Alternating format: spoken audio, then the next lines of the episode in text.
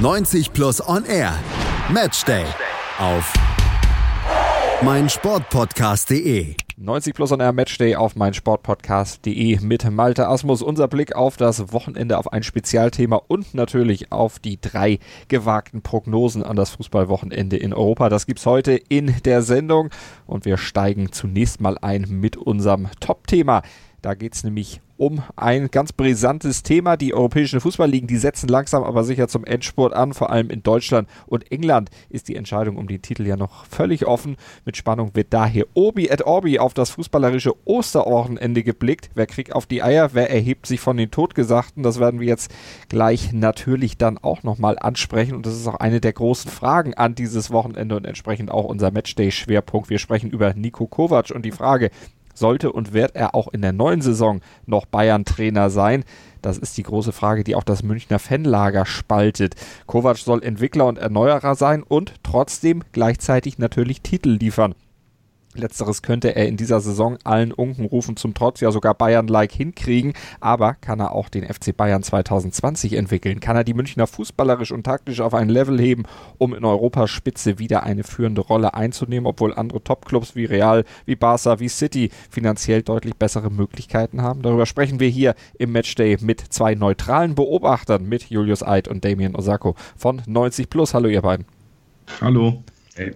Ja, dann gucken wir doch mal auf Nico Kovac. Die Tabellensituation ist ja so, dass die Bayern an den Dortmundern, die ja schon weit vorne lagen, wieder vorbeigezogen sind. Also könnte man ja eigentlich sagen, bei den Bayern ist aktuell wieder alles in Butter, Julius, und damit hat eigentlich Nico Kovac schon beste Ausgangspositionen und vor allem beste Argumente geliefert, um möglichst lange dann auch noch Bayern-Trainer zu bleiben, denn er hat dazugelernt.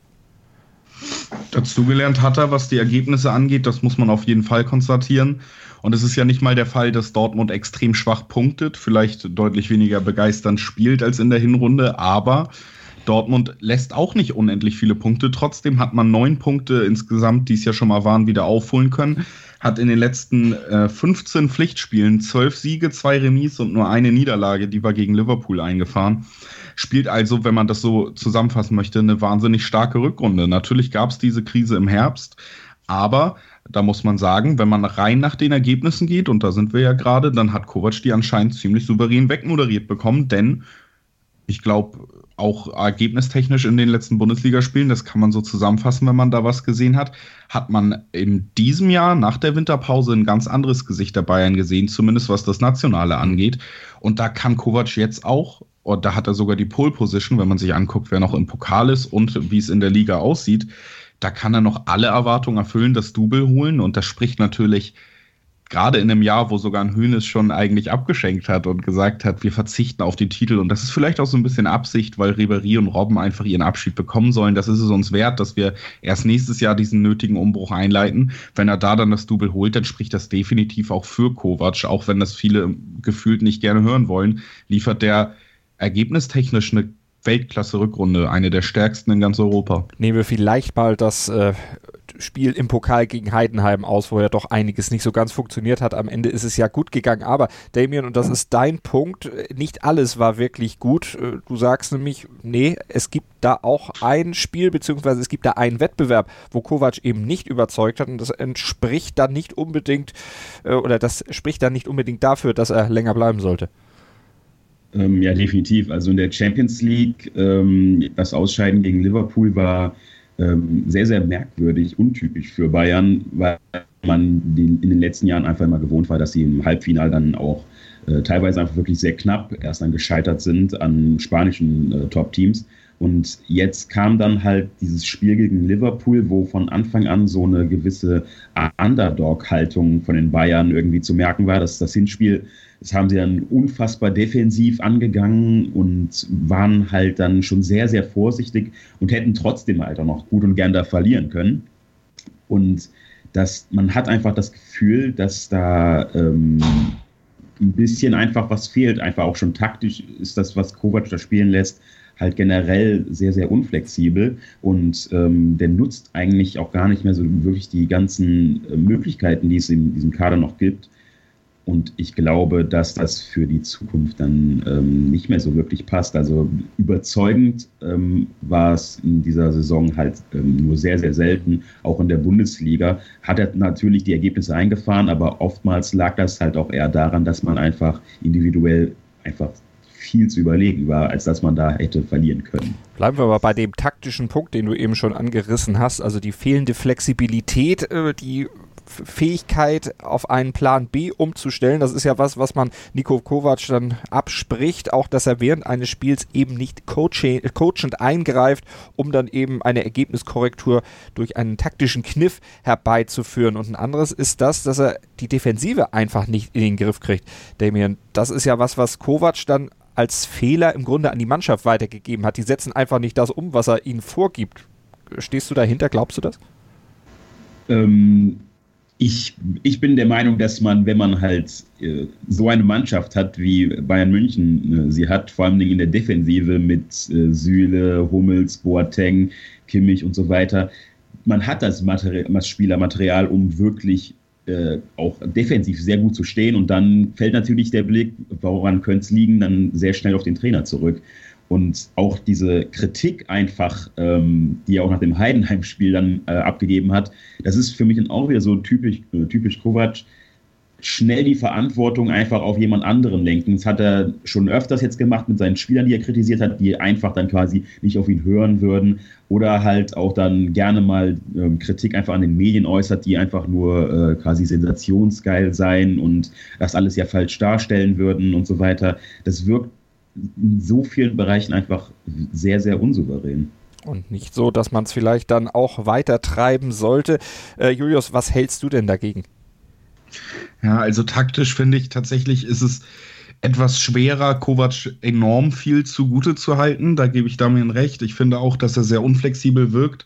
Was man ihm aber auf jeden Fall zugute halten muss als Trainer, und das gehört dann auch zum taktischen Aspekt, ist, dass er im Gegensatz zur Hinrunde, wo er sich extrem oft in den Aufstellungen verändert hat, was, die, was das Personal angeht, dass er da mittlerweile clevere Entscheidungen trifft und die Spieler ordentlich einsetzt. Man muss sich die letzten Bundesligaspiele, die meiner Meinung nach auch entgegen dem, was Damian eben gesagt hat, größtenteils extrem überzeugend waren. Da gab es ein 5-0 gegen Borussia Dortmund, da gab es davor auch hohe Ergebnisse, jetzt gegen Düsseldorf, eigentlich ein Angstgegner der Großen, auch ordentlich abgeliefert, auch wenn man da sagen muss, dass Düsseldorf vielleicht noch die äh, Nicht-Abstiegsparty im Hinterkopf hatte. Aber da gab es Verbesserungen, die nicht unbedingt im System resultieren, aber die daraus resultieren, dass Kovac den richtigen Weg gefunden hat, bestimmte Spieler einzusetzen. Sei das jetzt ein Gnabry, der immer besser ins Spiel kommt, das liegt natürlich auch am Trainer. Es liegt aber auch daran, dass zum Beispiel Spieler wie Thomas Müller jetzt in dieser Rückrunde auf einmal ein Formhoch erleben, weil er richtig eingesetzt wird in dem System Kovac und da auch das Vertrauen bekommt, was er ja am Anfang der Saison überhaupt nicht hatte das, ähm, was ja noch weiter genommen wurde, vielleicht sogar durch ein Aus in der Nationalmannschaft. Das hat Kovac geschafft, ihn da so taktisch auch in das System wieder zu integrieren, dass Müller seine Stärken voll ausspielen kann. Und das funktioniert in dieser Rückrunde, gerade in den letzten Spielen, wirklich so gut, ähm, dass Müller auf einem Niveau spielt, das ich nicht mehr von ihm erwartet hätte bis zur Pension. Also das, das sind so kleine Details, die man dann Kovac vielleicht doch wieder zugute halten kann, was die Taktik und die Aufstellung angeht. Hm. Und wenn wir bei der Aufstellung bei der Mannschaft sind, dann müssen wir auch sagen, weil du auch Müller ansprichst, es gibt ja einige Spieler, die Kovac auch mittlerweile auf seine Seite gezogen hat. Also es war ja zwischendurch auch ein Problem, dass man so das Gefühl bekam, dass im Grunde die gesamte Mannschaft, der gesamte Dressing Room, wie es im Englischen heißt, dann auch irgendwo gegen den Trainer ist. Julius, mittlerweile gibt es ja immer mehr Fürsprecher, die sich dann öffentlich auch manchmal ungefragt dann äh, pro Trainer äußern. Genau, das ist auf jeden Fall ein Punkt, den man beachten muss, wenn man sich das Team und die Dynamik anguckt. Ich finde, dass einige der wichtigsten Spieler eben zu diesen Spielern gehören, die du gerade angesprochen hast. Lewandowski soll ja schon vor der Saison, als er den Wechselwunsch hatte, nach einem Gespräch mit Kovac besänftigt gewesen sein und gesagt haben, ja klar, ich bleib und wirkt jetzt auch so und das sieht man an einer herausragenden Saison, die er spielt, dass er sich wohlfühlt, auch wohlfühlt mit diesem Trainer und bereit ist für diesen Trainer wirklich Gas zu geben. Genauso zieht sich das dann durch alle Mannschaftsteile. Ich finde, im Mittelfeld ist es gerade ein Goretzka, der oft so wirkt, als könnte er mit den Vorgaben des Trainers, äh, Trainers sehr gut arbeiten, der zufrieden mit, äh, mit, der, mit dem Ansatz von Kovac umgeht in der letzten Reihe ist es dann Kimmich, ein Süle, die da auch so wirken, als hätten sie auch Bock auf diese Motivation, auf diese kampfbetonte Herangehensweise von Kovac. Das strahlen die im Spiel aus, das strahlen die in Interviews aus, wie du es eben gesagt hast. Und das sind extrem wichtige Eckpfeiler des Teams, die dann im Endeffekt auch hinter Kovac stehen, die er auf seine Seite gezogen hat. Und das ist etwas, was viele ihm ja gar nicht zugetraut haben, dass er in dieser stargespickten Mannschaft eben das Team hinter sich kriegt. Mhm. Zumindest diesen Teil des Teams. Und ganz interessant und auffällig positiv an diesen Spielern, die ich gerade genannt habe, ist, dass er okay, Lewandowski wird auch noch ein paar gute Jahre haben, ist vielleicht schon ein bisschen älter, aber gerade Kimmich, Süle, Goretzka, das sind Spieler, die die Säule des neuen FC Bayern sein sollen. Also wenn man über eine Verlängerung mit Kovac diskutiert und über das Verhältnis von ihm zur Mannschaft, dann muss man auf jeden Fall beachten, dass gerade Spieler, die noch lange, lange bei Bayern spielen sollen auf höchstem Niveau, anscheinend sehr gut mit ihm um, umgehen können. Gibt aber auch andere Spieler, äh, Damien, die nicht so unbedingt jetzt mit Kovac übereinstimmen, da jetzt nicht unbedingt so große Freunde von Kovac zu sein scheinen, weil sie ja auch nicht so richtig zur Entfaltung kommen. Thiago, James? Ja, genau. Also das sind halt Spieler, die ähm, unter Guardiola bzw. Ancelotti gekommen sind und auch Fans äh, von diesem Fußball einfach sind. Und wenn dann halt dann jemand wie Kovac kommt, ähm, zum Rekordmeister wechselt und da wieder halt mehr auf Kampf setzt, ein Stück weit, dann ist das natürlich klar, dass dann solche Spieler dann auch ein bisschen auf der Strecke bleiben. Sie, vor allem mit Rames gab es ja dann noch elendig viele Geschichten in der Hinrunde und dann kam er ja gar nicht mehr zum Zug. Jetzt ist er mittlerweile auch wieder im Team gesetzt. Aber manchmal hat man das Gefühl, die sind, also Thiago und Rames sind nicht so zu 100 Prozent im Spiel mit eingebunden, ähm, was natürlich äh, mega ähm, schade einfach ist für den Verein, weil die beiden haben einfach so eine große Qualität ähm, und ähm, heben einfach das Niveau des, äh, des gesamten Teams einfach nochmal auf ein anderes Level, wenn man sie richtig einsetzt. Und insbesondere bei James habe ich so den Eindruck, dass da Kovac dann noch nicht so ganz genau halt ähm, weiß, wie er ihn einzusetzen hat, ähm, mal abgesehen von der menschlichen Komponente. Aber auch was halt natürlich auch ähm, ein Punkt ist, äh, was Julius eben schon angesprochen hat mit der, mit der Zukunft. Ähm, er hat zwar jetzt auch noch mit äh, Kimmich, Süle, Goretzka halt ähm, Spieler auf seiner Seite, die natürlich auch das Grundgerüst bilden, aber es gibt auch viele Spieler, die einfach komplett außen vor sind, insbesondere halt ähm, Renato Sanchez, der eigentlich ja auch mal äh, Teil dieses Grundgerüsts sein sollte, aber auch andere Talente wie Davies und äh, Mai zum Beispiel kommen bei ihm gar nicht zum Einsatz, mhm. obwohl man ja vor allem in den letzten Spielen in der Bundesliga oft sehr hohe Führungen einfach hatte. Da hätte man ihnen einfach mal Spielpraxis schenken können, quasi in den letzten Minuten, in den Schlussphasen, aber auch das kam nicht. Und das ist natürlich dann auch für ähm, die Perspektive dieser Spieler eher ein bedenkliches Zeichen. Und ähm, da sollte der FC Bayern vielleicht auch aufpassen, dass man da nicht viele Talente unnötig quasi verschenkt. Julius, kann man vielleicht äh, Kovac auch zugute halten, dass der Kader, den er da hat, jetzt nicht unbedingt sein Wunschkader ist? Er hatte ja vor der Saison ein paar Spielernamen in den Raum gestellt, die er gerne gehabt hätte, hat er ja alle nicht gekriegt. So richtig eingekauft haben die Bayern ja auch nicht vor der Saison. Und jetzt muss er mit sehr vielen, in Anführungsstrichen, Altlasten sich rumschlagen. Unter anderem eben auch Altlasten, weil die Spieler etwas älter werden und nicht mehr so leistungsfähig sind. Ian Robben, der seit Dezember nicht mehr gespielt hat, zum Beispiel, auf den natürlich eigentlich im Vorfeld der Saison gebaut wurde. Passt der Kader der Bayern aktuell vielleicht auch einfach nicht zu dem, was Kovac sich unter Fußball vorstellt? Und dann die Frage, ist denn dieser Fußball, den Kovac gerne spielen möchte, überhaupt Bayern-like? Das sind äh, zwei verschiedene Antworten auf jeden Fall. Also ich glaube, man kann auf jeden Fall sagen, dass der Kader im Moment nicht optimal ist von den Bayern. Das haben wir schon im Sommer, im letzten Sommer direkt nach dem Transferfenster besprochen, dass Bayern da eine sehr sagen wir mal, zurückhaltende Transferpolitik an den Tag gelegt hat, dass man auf einen kleinen Kader setzt, der teilweise eben auch mit Spielern, die schon über ihrem Zenit sind, besetzt sind. Also zum Beispiel ein Boateng einfach. Das ist, äh, ohne das äh, Böse zu meinen, muss man ja konstatieren, dass ein Bonstad, äh, Boateng schon seit äh, längerem nicht mehr auf dem Niveau abliefert. Und das war auch wenn man ganz ehrlich ist, so zu erwarten. Genauso natürlich Rom und Ribery als gesetzte Flügelzange in 2019. Das ist natürlich eine Überschätzung der Realität, wenn man da drauf setzt. Und wenn man sich jetzt anguckt, dass ein Robben vielleicht auch die ganze Rückrunde nicht spielt aufgrund von Verletzungen, das war ja auch fast erwartbar. Also, dass Kovac da nicht den perfekten Kader an die Seite gestellt gekriegt hat, dass man bei Bayern ja von einem Umbruch gesprochen hat innerhalb diesen Jahres, der überhaupt nicht stattgefunden hat, personell, der erst jetzt im Sommer stattfindet.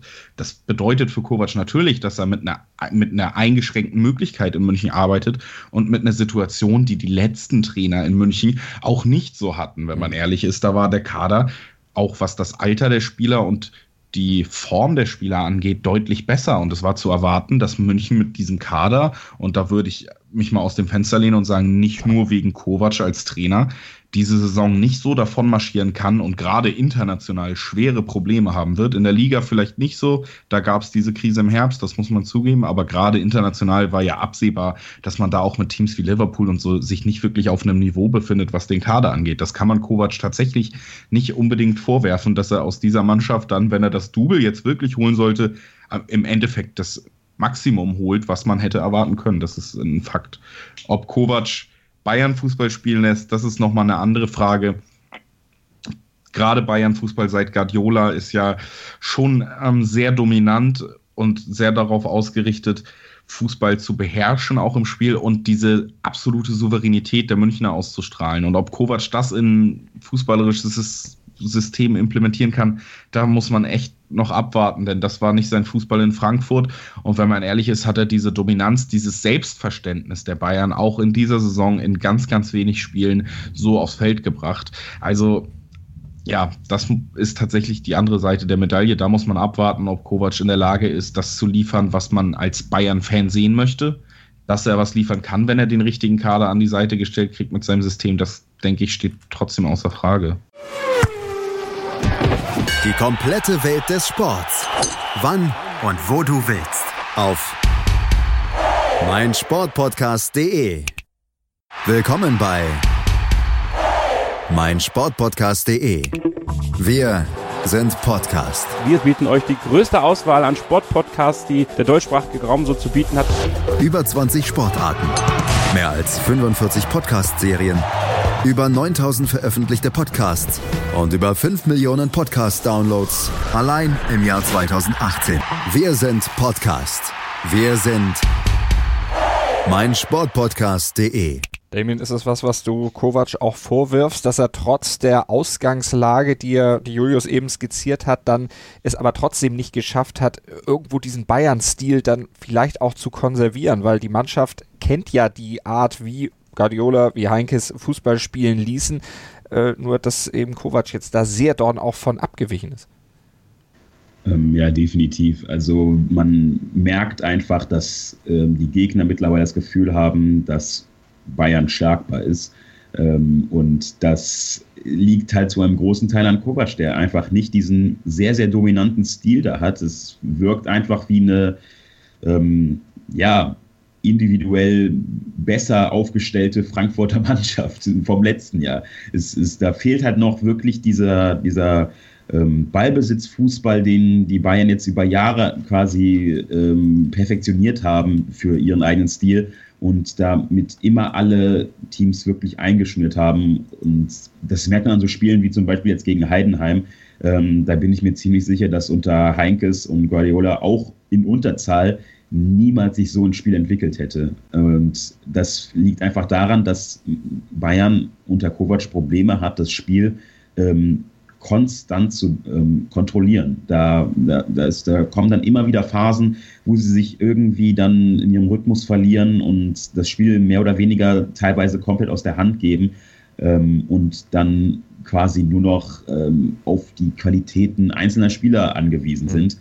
Und das muss man ihr auf jeden Fall vorwerfen, finde ich diese Spieler, die Kovac vor der Saison ins Gespräch gebracht hätte bei den Bayern. Das waren namentlich Kevin Vogt, der Hoffenheimer und Ante Rebic von Frankfurt.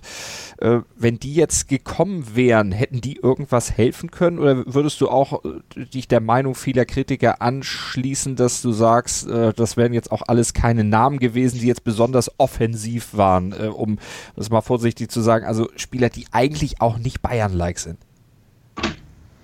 Ähm, ja, also Re Rebic kann ich noch irgendwo nachvollziehen nach, der, nach seiner letzten Saison ähm, und vor allem der WM. Das hätte auch mit Kovac natürlich wieder sofort gepasst. Das, das, das wäre vermutlich ein Transfer gewesen, der in Ordnung gewesen wäre, aber auch Kevin Vogt, das ist so ein Transfer, der das, das, das, das hätte ich dann nicht mehr nachvollziehen können. Natürlich spielt er bei Hoffenheim eine gute Rolle, aber in, das ist kein Spieler, der Bayern München auch nur irgendwie ansatzweise weiterbringen würde, finde ich.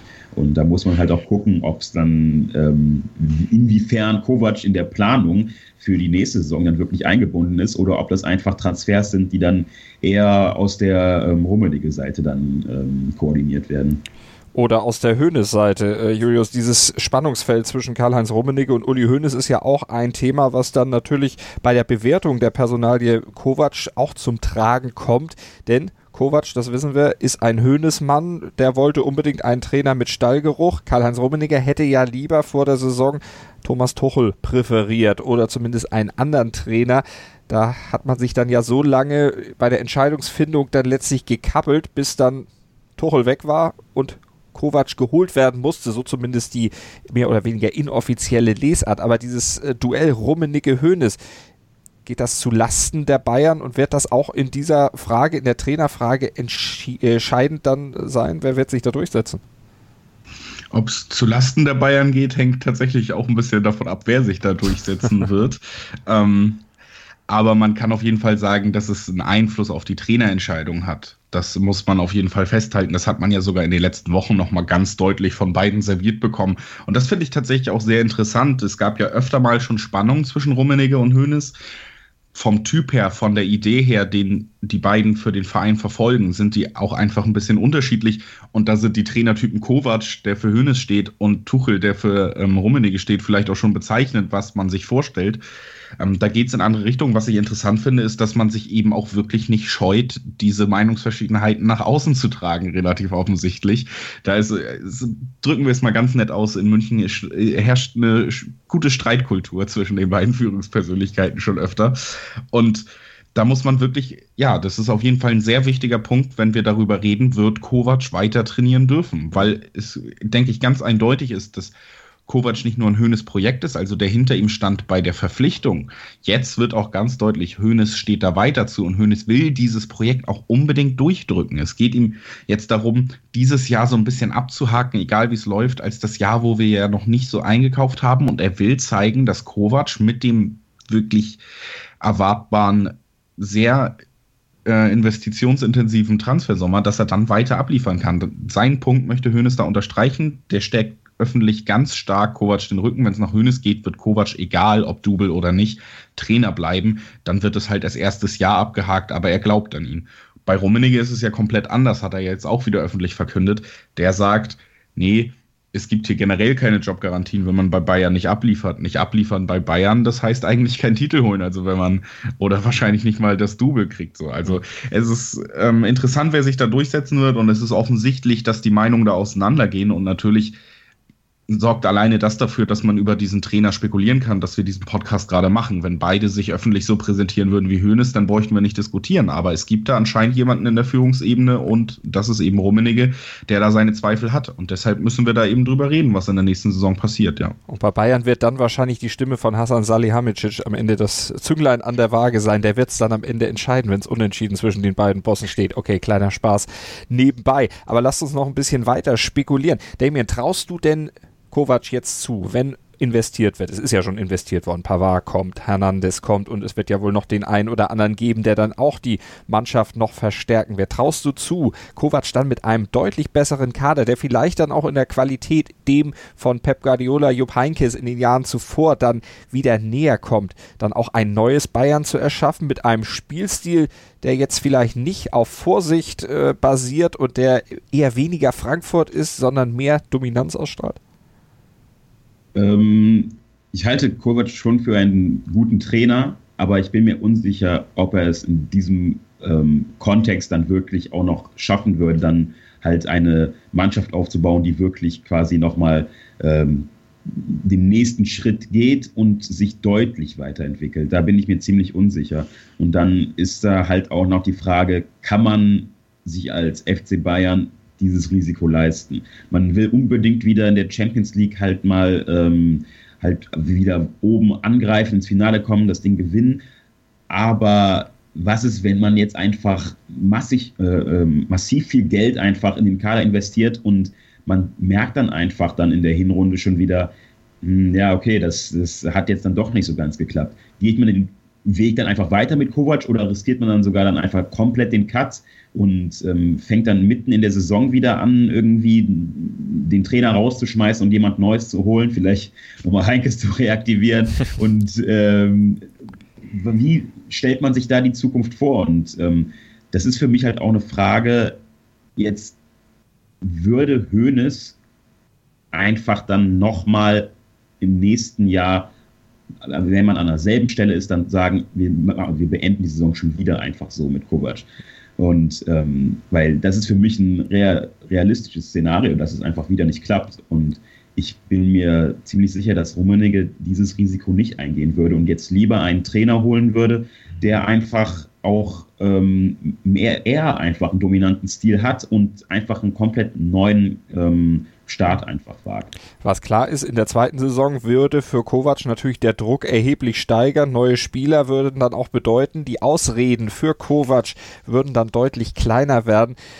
Ähm, Julius, ist Kovac diesem Druck aus deiner Sicht gewachsen äh, und vor allen Dingen kann er unter diesem Druck dann auch sich taktisch selber weiterentwickeln? Denn das ist ja was, was er muss. Bisher waren seine taktischen Einflüsse während des Spiels ja dann doch sehr begrenzt.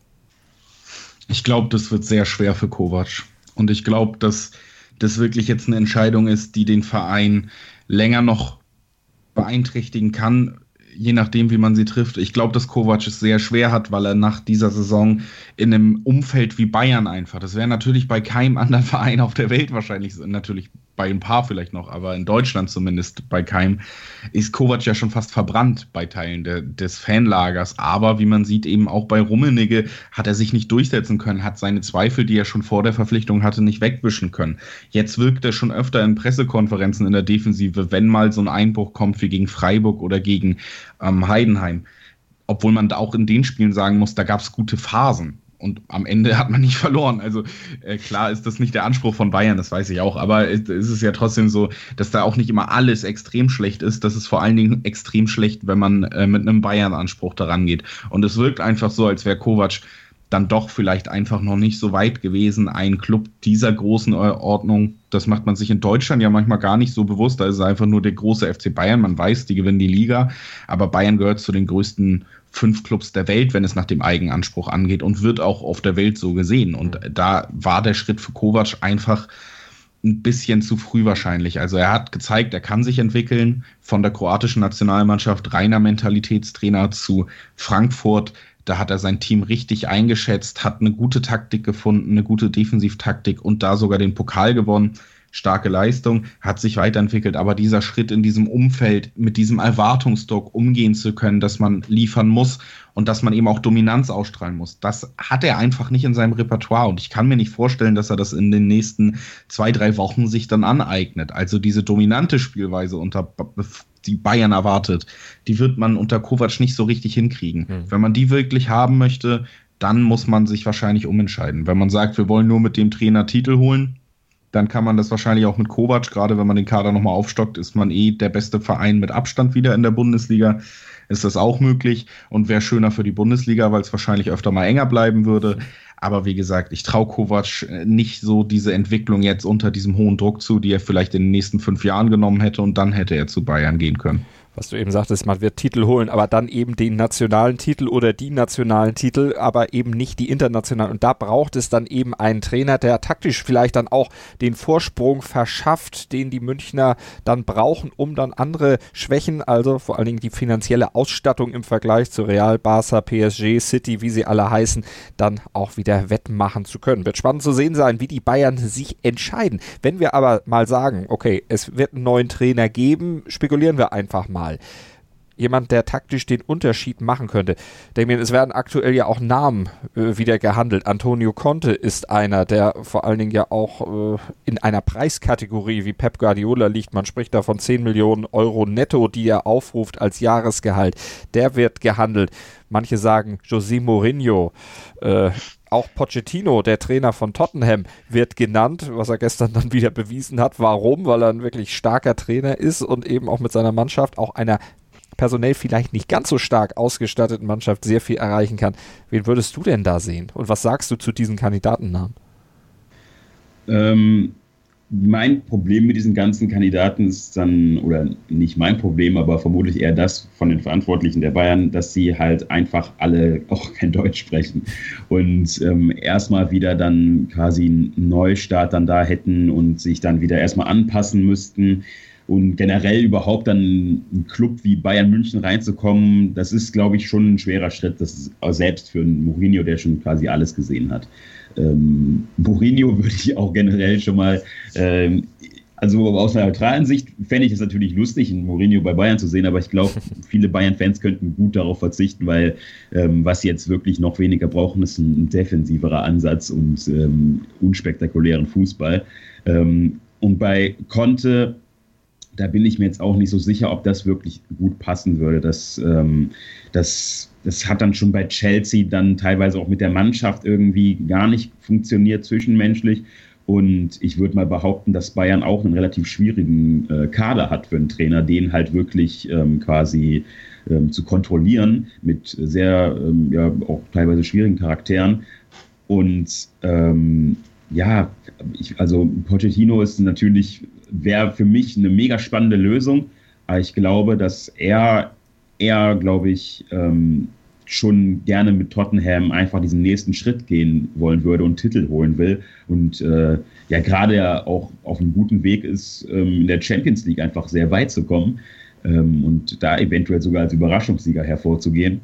Und deshalb ein Kandidat bis vor wenigen Stunden wäre für mich ähm, Erik Ten Haag gewesen, der ja auch mal bei äh, Bayern war als, äh, bei, als Trainer ähm, und der einfach gerade ganz Europa mit diesem erfrischenden Fußball einfach ähm, ja, überrascht. Und das wäre so ein mutiger, aber auch echt attraktiver Schritt einfach, ähm, weil das wäre, glaube ich, das, was vielen Bayern-Fans auch gerade gefallen, gefallen würde.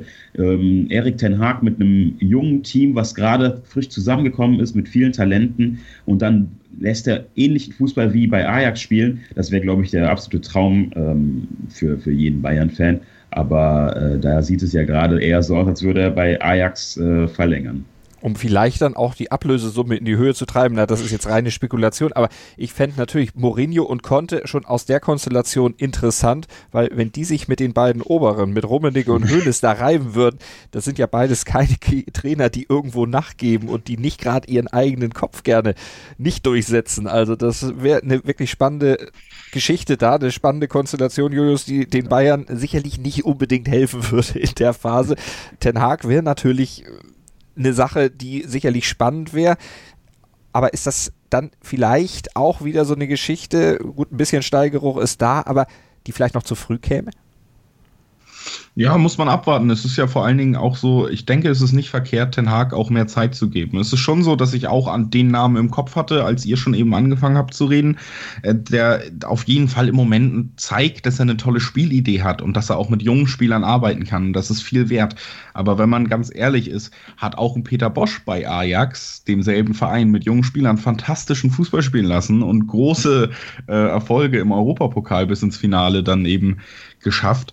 Und dann in seiner ersten Bundesliga-Station und das war nur Dortmund, großer Verein in Deutschland, klar, aber nicht mal ansatzweise auf dem Level und dem Anspruch denken eines äh, FC Bayern. Da ist Peter Bosch dann auch ähm, ordentlich aufs Gesicht gefallen. Also vielleicht sollte man Leuten dann doch ein bisschen mehr Zeit zugestehen. Ich finde den Schritt schön, dass er bei Ajax verlängert und ich glaube, abseits von emotionalen ähm, Werten ist es gut für seine Entwicklung und ich glaube, Ajax wird in diesem Sommer so viel Geld einnehmen, dass er sich das wahrscheinlich auch schon gut bezahlen lassen hat, diese Verlängerung. Und dann muss man abwarten, Kandidat für die Zukunft, wenn er sich so weiterentwickelt, wenn seine Teams weiter so auflaufen, wenn er unterstreicht, was er diese Saison zeigt, dann ist er das für jeden Topverein. Mhm. Pochettino, um das mal kurz abzuhandeln, ist auch einfach, glaube ich, nur ganz abwegig vorstellbar, weil er einfach nicht bezahlbar sein wird. Wenn du den aus dem Vertrag bei Tottenham rausholen wirst, dann wird der so viel kosten wie Lukas Hernandez jetzt in der Verteidigung. Also das würde mich schwer wundern, wenn man diesen Schritt bereit ist zu gehen. Und das wäre dann auf jeden Fall auch die krasseste Ohrfeige, die man Kovac noch mitgeben kann. Wenn man sagt, ich zahle lieber 80 Millionen für einen Trainer, als dass du jetzt hier auf der Bank sitzt.